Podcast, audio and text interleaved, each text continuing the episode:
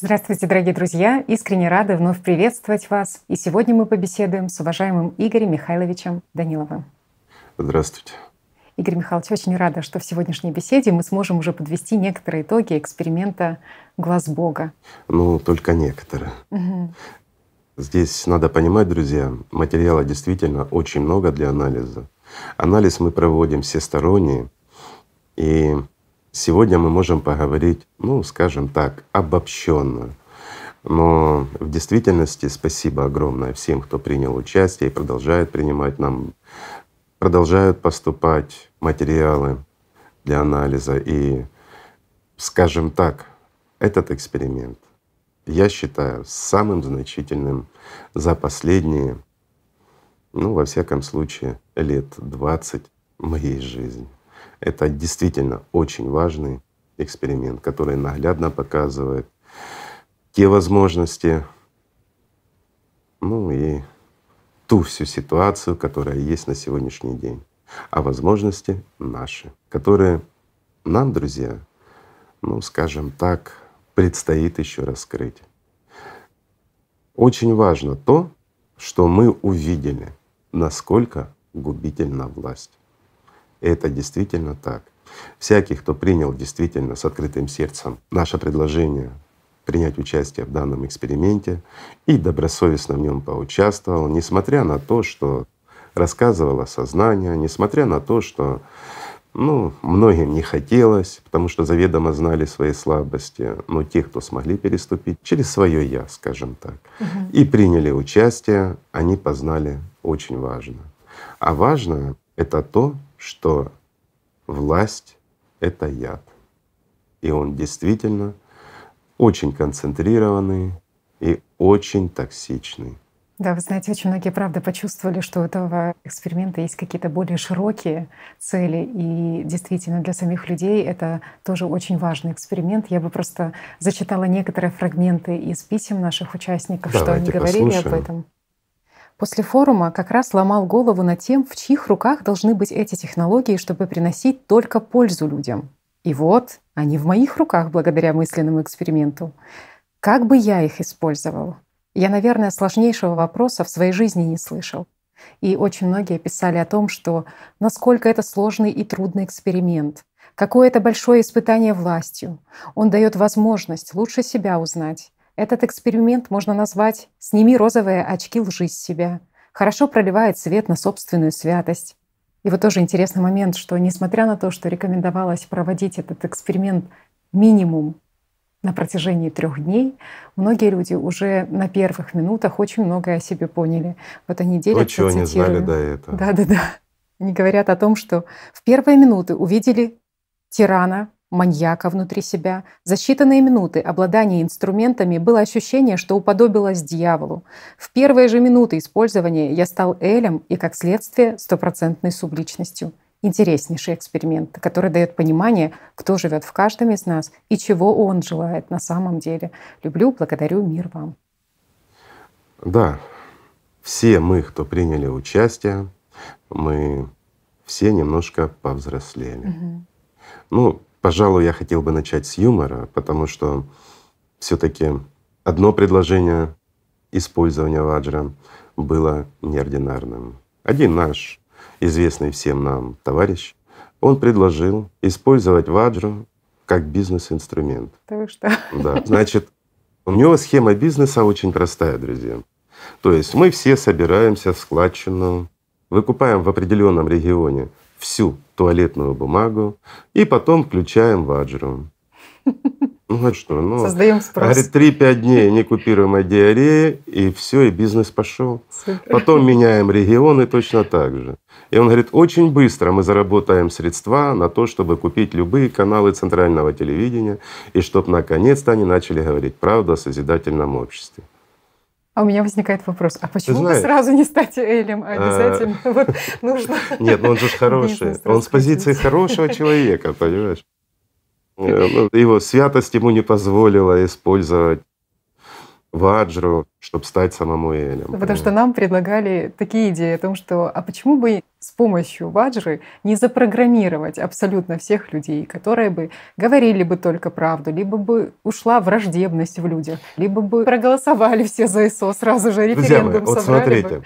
вот представьте себе сцену. Вот этот добрый человек включает ваджру, которая воздействует на нейроны нашего головного мозга, и мы все перестаем врать.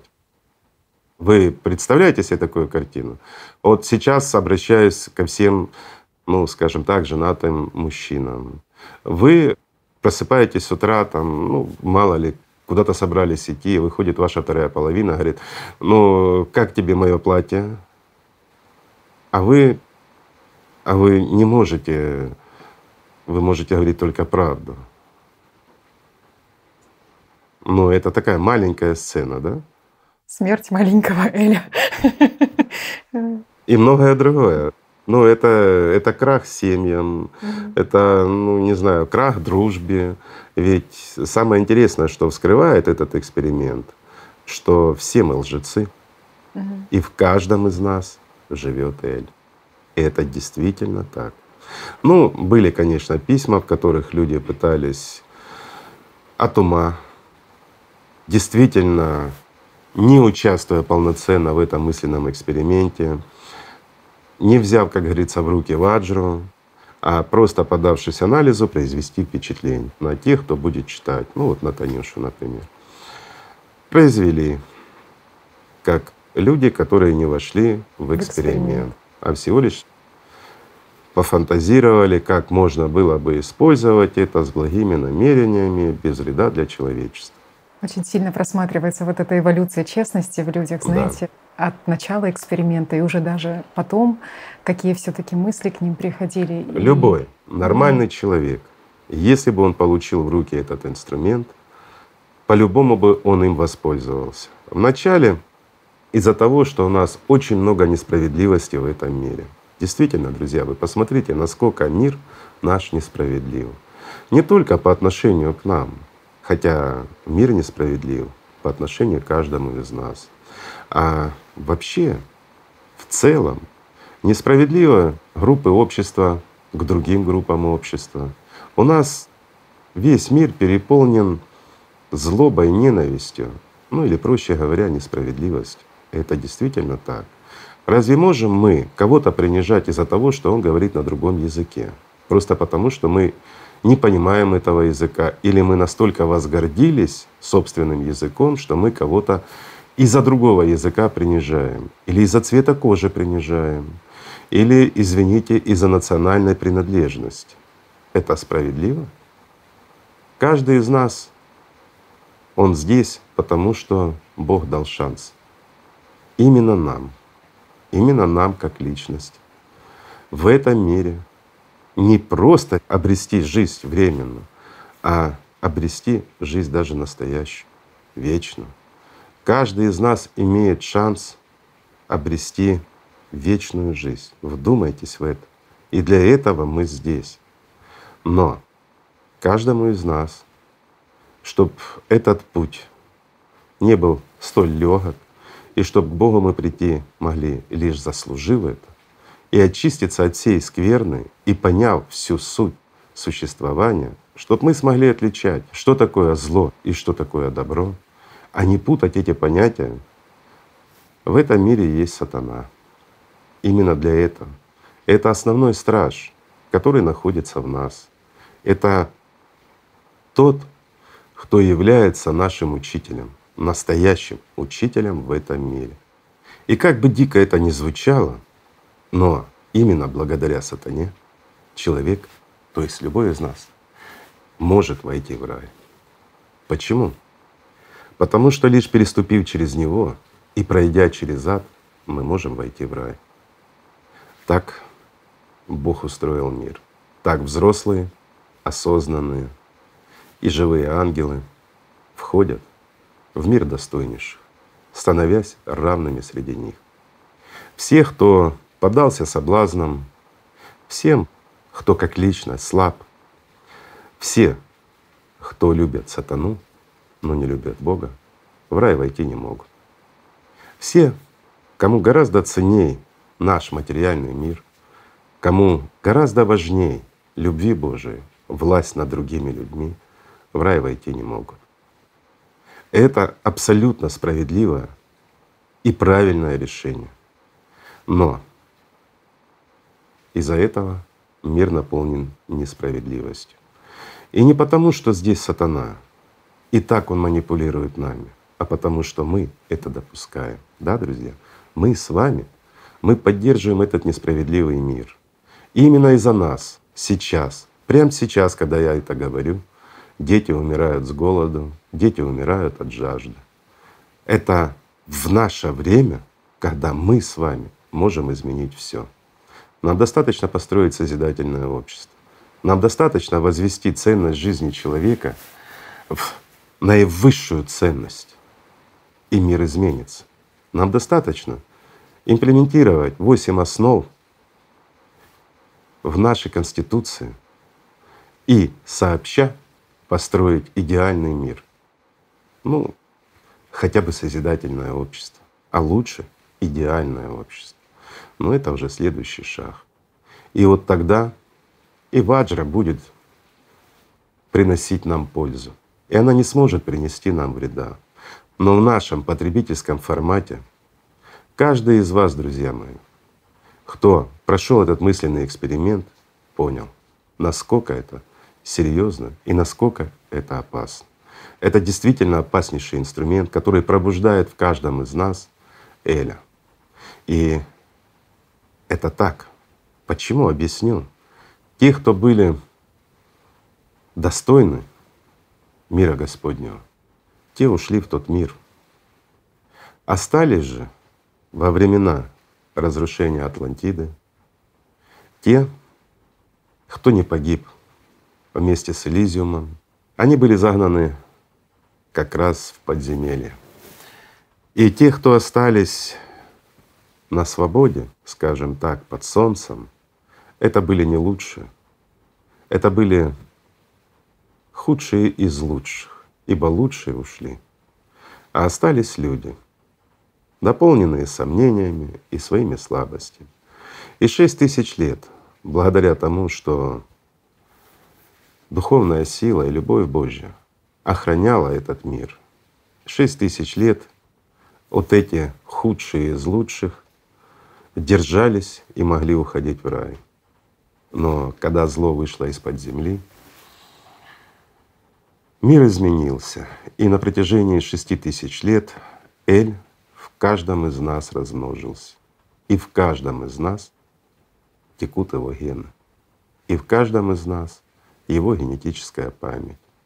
То есть падший ангел в каждом из нас. И вот здесь у многих возникнет вопрос, что значит падший ангел? Мы наполнены различными рассказами, различными сказками от жрецов всех мастей, которые превратили учение о мире духовном просто в детские сказки и забили нам мозги. И теперь мы видим черта с рогами, хвостом, который должен к нам прийти как сосед. По-другому не скажешь, извне.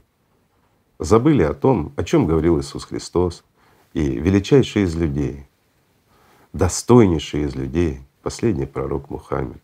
Шайтан гораздо ближе, чем шейная артерия, потому что он в каждом. И мы об этом забыли. Нам так рассказали, что бесы, они извне. И их можно всего лишь побегал, как шаман, постучав в бубен, поделав какие-то, ну я не знаю, театральные действия, и из жилища выгнать сатану. И все демоны, и все бесы уйдут с вашего дома. Выгнать бесов из вашей машины. Ну, в таком случае, друзья, как же ж вы заходите в собственный дом, если этот жрец выгнал с оттуда вас? Как же вы садитесь в собственный автомобиль, когда он вас с оттуда выгнал? Да, друзья, вас. Потому что в каждом из вас есть бес, а порой и целый легион. Огромное количество бесов. Это действительно так. И каждый, кто честно относится к своей жизни, каждый, кто стремится познать свою жизнь, себя познать, познать мир духовный и изучает свой внутренний мир, даже не имея знаний, а имея любопытство, он приходит к этому пониманию. И масса ученых к этому пришло. И те же ученые, вот я их упомянул, даже будучи атеистами, но заглянув, как устроен наш внутренний мир, наш духовный, мыслительный, скажем так, аппарат, они приходят к пониманию, что Бог существует и существует дьявол. И что не все так просто, как нам порой рассказывает наше сознание, то есть наш бес. И многие умнейшие люди этого мира, те же ученые, не будем называть их имена, но их достаточно, они пришли к пониманию, что наше сознание не наше, и что самый злейший враг, он живет в каждом, внутри нас. Это наше сознание.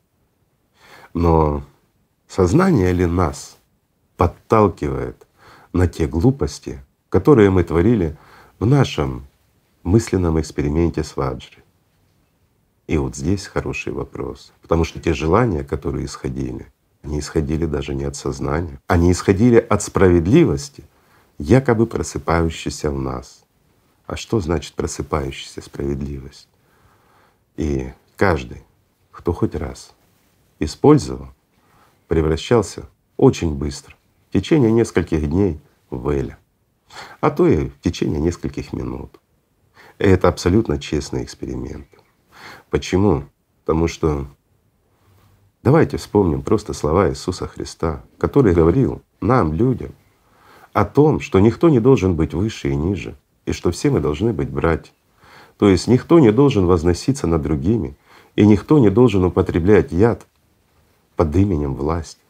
И что ответил тот же любимый нами Иисус Христос, когда дьявол ему предложил весь мир и сделать его царем над царями кому?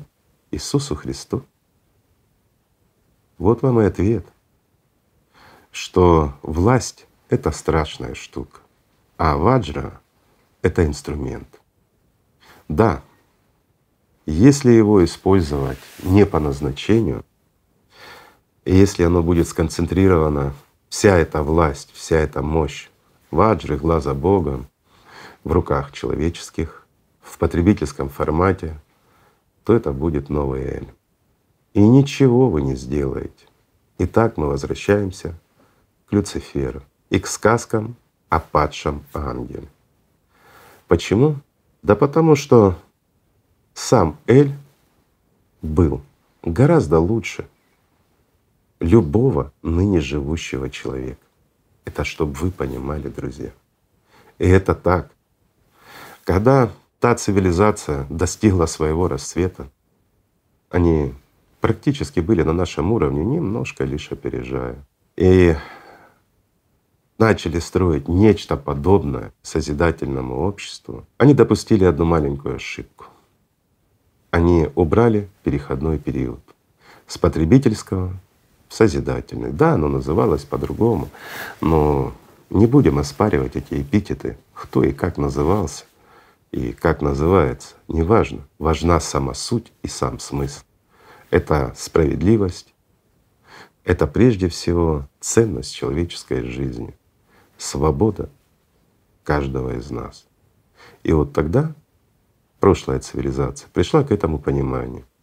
И перейдя с потребительского формата в созидательный, они столкнулись с огромным хаосом, который начал разрушать их уклад жизни. И вместо того, чтобы сделать жизнь лучше и прекрасней, с первого дня они превратили свой мир в неупорядоченный хаос, в различные группы неуправляемых людей.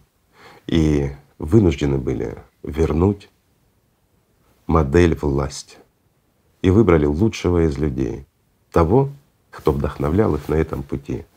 Действительно честнейший, лучезарный человек, и имя его было Эль, и который первое время сделал очень много хорошего, и он действительно сделал их мир прекрасным. Это был действительно Эдем на земле. Они восстановили экологию, они сделали огромные прорывы в науке, они дали свободу каждому человеку. Но он не отдал власть. И однажды, столкнувшись с критикой, он использовал власть. И через короткий промежуток времени он превратился в того, кого мы называем Люцифер. Такая легенда пошла о нем, как о падшем ангеле, о том, кто одной ногой стоял в раю и служил Богу, и служил людям, но вкусив власти от плода соблазна, он превратился в дьявола. Он вознес себя в сан богов, верховного Бога. И своих детей он назначил богами над нами. А дальше игрище. А дальше, а дальше многое было интересно. Кому интересно, тот увидит в фильме, в котором более-менее правдиво, но очень кратко об этом сказано. Но понять может. Это фильм «Атлантида. Элита в поисках бессмертия». Кто хочет, посмотрите, если не видели. Но там рассказывается о негативной стороне Эля. Я же вам рассказал о его позитивной. Почему? Потому что он действительно был гораздо лучше любого ныне живущего на этой земле. Он был честнейший и правильнейший человек. Но вкусил яд власти, он превратился в дьявола. Исходя из этого, и чисто из исторических фактов, и многих других людей, которые были поражены этим ядом власти, мы, если глянем в историю, нашу современную историю, то мы увидим, что восхваляют в истории лишь тех, кто убил много народу, лишь тех, кто захватил огромную власть и создал свою империю. И что мы видим? Люди, стремящиеся стать Элем.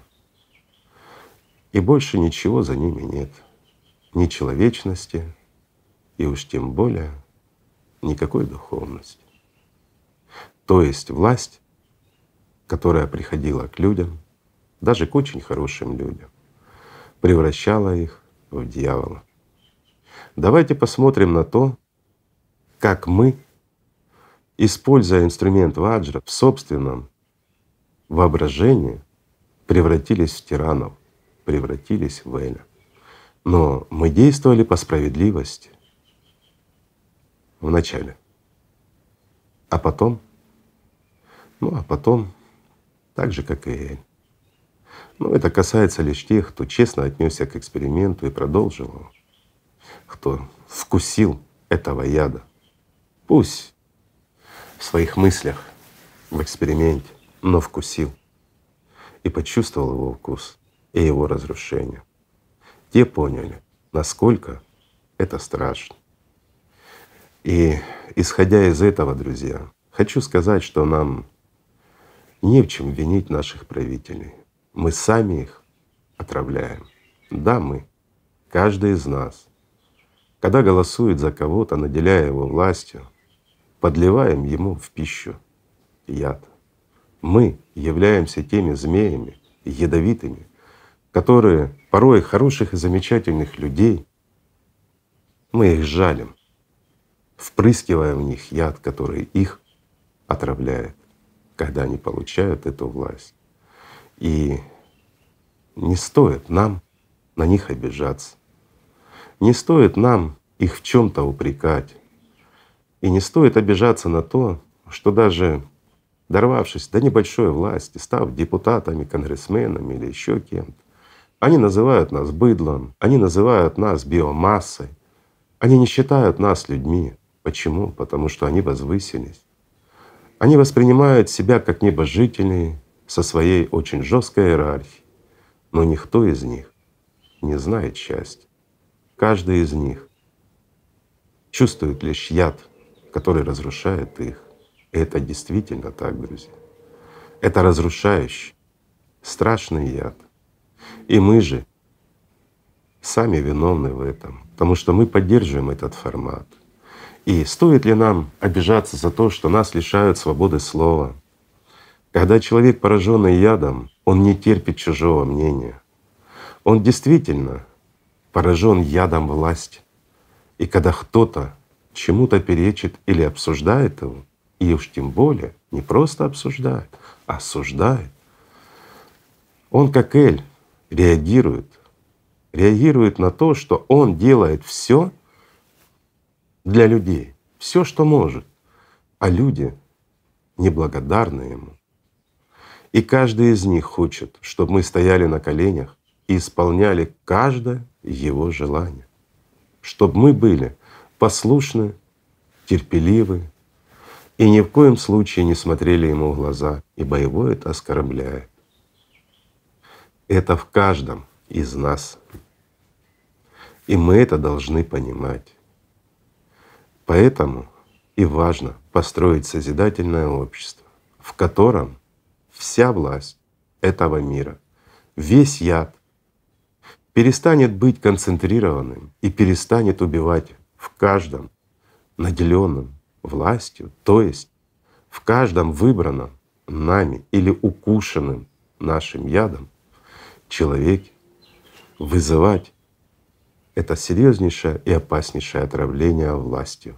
А распределив эту власть между всеми, мы приведем ее в состояние гомеопатии, и оно станет лекарством. Нужно помнить, все есть лекарство и все есть яд.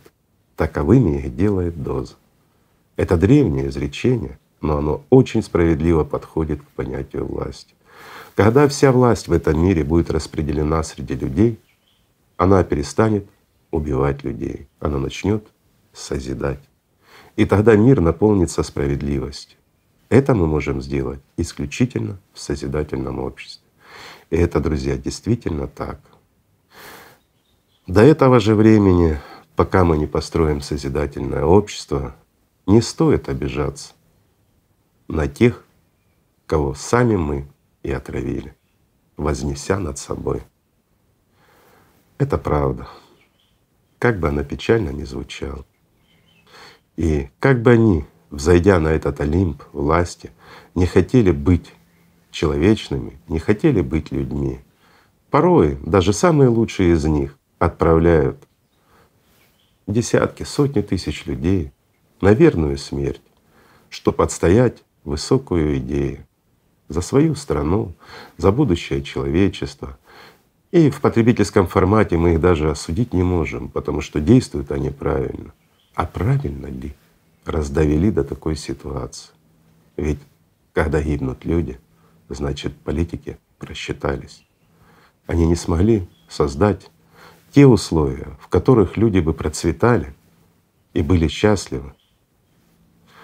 Конечно, не смогли бы, потому что власть — это яд. А там, где яд, извините, там райские деревья не растут. И это правда. В этом смысл. Но мы можем яд превратить в лекарство. Все в наших руках. Но давайте вернемся все-таки к обсуждению нашего эксперимента. Извините за такую философию, но я думаю, нам стоило об этом поговорить. Для того, чтобы мы поняли, поняли, как устроен этот мир, поняли то, насколько важен и серьезен этот инструмент, который дает неограниченную власть, который дает неуязвимость. И ведь действительно человек, чьих руках окажется ваджра, он будет неуязвим. Мы ничего не сможем с ним сделать. Мы не сможем отобрать, мы не сможем его убить. Ничего. И он сможет контролировать каждого из нас. И в нашем мире это страшно. Но это всего лишь технология, это всего лишь машина которая сможет принести огромную пользу любому из нас, особенно когда, не приведи Господи, по глупости своей или по стечению обстоятельств попадет в сложную ситуацию. И тогда ваджра, она становится инструментом благословения и спасением человеческой жизни. Можно от этого отказаться? Нет. Ведь на сегодняшний день в медицине используется очень много ядов, которые лечат смертельно опасные болезни. Видите, как все просто. Все есть яд и все есть лекарство, в зависимости от того, в каких дозах и как мы его используем. Да, поднимали вопрос, кому и в чьих руках он должен быть, этот инструмент. Я предлагаю, друзья, отложить этот вопрос до того момента, когда избавимся мы от глупости в голове, когда действительность, если будет на то воля Божья, и наше стремление, еще раз скажу, друзья, не от Бога зависит, а от нас, от нашего стремления, от нашего желания изменить наш мир полный несправедливости, полный зла и яда, изменить его на справедливый, прекрасный мир здоровых людей. Если мы это сделаем, то в этом созидательном обществе все вместе мы найдем применение этой ваджи, и мы поймем, как ее использовать с пользой и безопасно для каждого. Но пока мы находимся в потребительском формате, пока в нас доминируют гены Люцифера, я думаю, спешить не стоит с этой технологией. Это, мне кажется, самое справедливое на сегодняшний день решение. Но самое интересное, Игорь Михайлович, что действительно вы сказали про справедливость, и очень многие отметили этот момент, что если бы в их руках была баджра или глаз Бога, вот эти технологии, то они бы творили эту справедливость в том понимании, как они видят, в очень узком. И ты понимаешь ценность созидательного общества, когда учитывается Можно я перебью? всех людей. Извините, друзья, что перебил Татьяну, но вопрос, они бы творили по справедливости. Uh-huh. То есть каждый из нас использовал бы ее с целью улучшить этот мир, uh-huh. Убрать несправедливое и наказать зло. И это действительно так. Много хороших людей, наших друзей, которые пытались убрать несправедливость с этого мира. И даже они не хотели убивать других людей, тех, кто приносил зло, тех, кто приходил к нам с оружием, и тех, кто посылал тех, кто приходил к нам с оружием, а всего лишь вводили их в кому. Но также наши друзья и сами же пришли к выводу. А что значит вести в кому? Это не забрать чью-то жизнь, а как бы обезопасить. А как бы как? Человек, находящийся в коме, нуждается в посторонней помощи. Кто будет ухаживать за ними? когда они находятся в различных местах по всему миру. Да, глаз Бога позволит увидеть их, а когда их сотни тысяч, что делать с ними? А когда их миллионы по всему миру? Ведь предлагали некоторые сразу всех военных ввести в кому. За что? Они наши братья, они наши друзья. Они — это мы.